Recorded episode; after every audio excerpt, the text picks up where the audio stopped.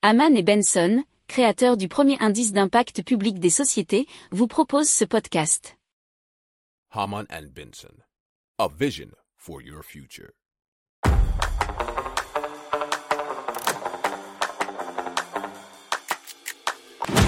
Économie, tech et innovation, hydrogène, énergie. Le journal des stratèges. Présenté par Boris Kahl. Bonjour à tous et bienvenue dans le journal des stratèges consacré aujourd'hui à l'économie. Alors on va parler des conséquences économiques pour les Français du conflit ukraino-russe. On va parler d'inflation dans la zone euro. On va parler du pouvoir d'achat et aussi on va parler d'inflation. Et là dans les hypermarchés, vous écoutez le journal des stratèges numéro 223 et ça commence eh bien tout de suite. Le journal des stratèges.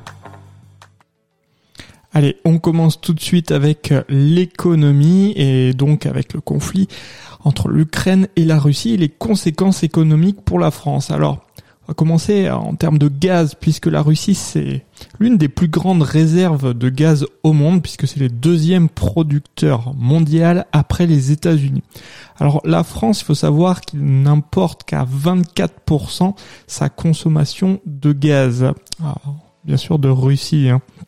Alors, euh, dans ce secteur, les prix, il faut savoir qu'ils commencent déjà à flamber, puisque nos fournisseurs principaux, notamment la Norvège et l'Algérie, sont déjà à court hein, au niveau des stocks et risquent d'augmenter leur prix pour faire face à la demande, malgré bien sûr une production limitée.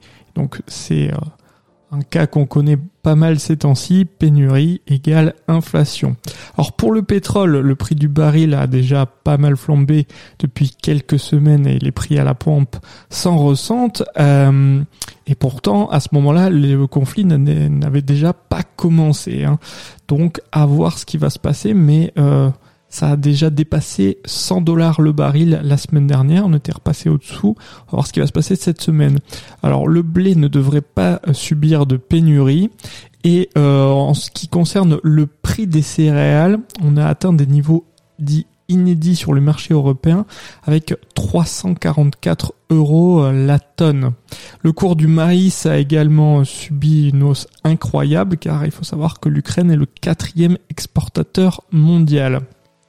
Alors, euh, pour les Français, ça va puisqu'on est producteur de maïs. Ceux qui résident dans le sud-ouest de la France le savent. Alors le problème sera plutôt pour l'huile de tournesol puisque la France importe à plus de 50% euh, d'Ukraine. Le prix du, du gaz pardon, va impacter la production agricole et donc le coût de production des céréales notamment et donc il faut s'attendre à des augmentations du prix des pâtes, farines ou bien du pain. Haman and Benson. Le journal des stratèges. Alors on va parler du taux d'inflation dans la zone euro qui a atteint un plus haut record en rythme annuel en janvier en raison principalement bien sûr de la progression des prix de l'énergie et ça a été euh, donné par les enfin surtout publié par les données Eurostat. Alors l'indice des prix à la consommation est calculé aux normes européennes IPCH affiche une hausse de 5,1% sur un an. Alors l'envolée des prix de l'énergie s'est accentuée à 28,8% en rythme annuel après plus de 25,9% en décembre. Alors ce qui a été euh, le plus important contributeur à la hausse des prix, c'est bien sûr euh, l'énergie, hein, avec plus 2,80 points de pourcentage, euh, devant la hausse des prix des services, plus 0,98 points, et celle de l'alimentation alcool tabac, plus 0,77 points, nous dit investirleséchos.fr. Le journal des stratèges. Allez, on parle pouvoir d'achat qui aurait augmenté selon euh, l'INSEE en 2021 et cela de pratiquement 2% et malgré une inflation à 1,6%. Et donc c'est dû, euh, selon eux, à la reprise économique, les baisses d'impôts et les aides versées en fin d'année par le gouvernement. Alors, euh, le rebond du pouvoir d'achat aurait été tiré par la hausse de 4% du revenu disponible des ménages, dont la progression est allée croissante au fil de l'année, semble-t-il. Euh, les prestations sociales ont rebondi fortement, donc plus 2,4%, et notamment, vous savez, avec le versement de l'indemnité inflation. Euh, les impôts sur le revenu et le patrimoine sont, euh, sont en, en, repli pardon, de moins 0,2%. L'inflation euh, donc a atteint en moyenne 1,6% l'an dernier, donc ce qui permet de garder du pouvoir d'achat.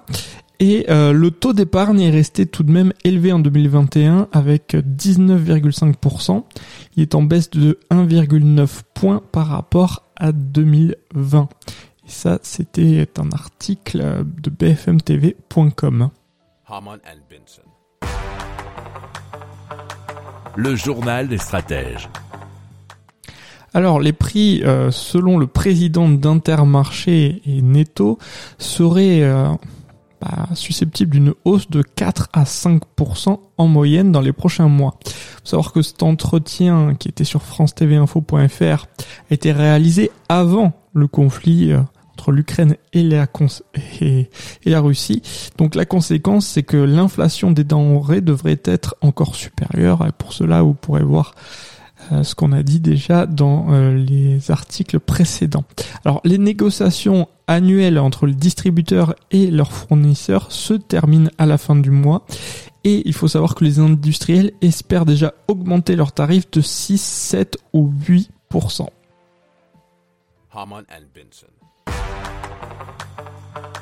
Le journal des stratèges.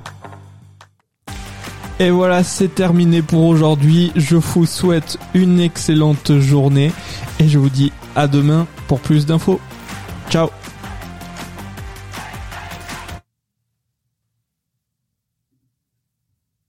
Pour approfondir ces sujets, abonnez-vous à la newsletter de Haman et Benson et écoutez nos autres podcasts que vous retrouverez dans les notes de l'émission ou sur notre site internet.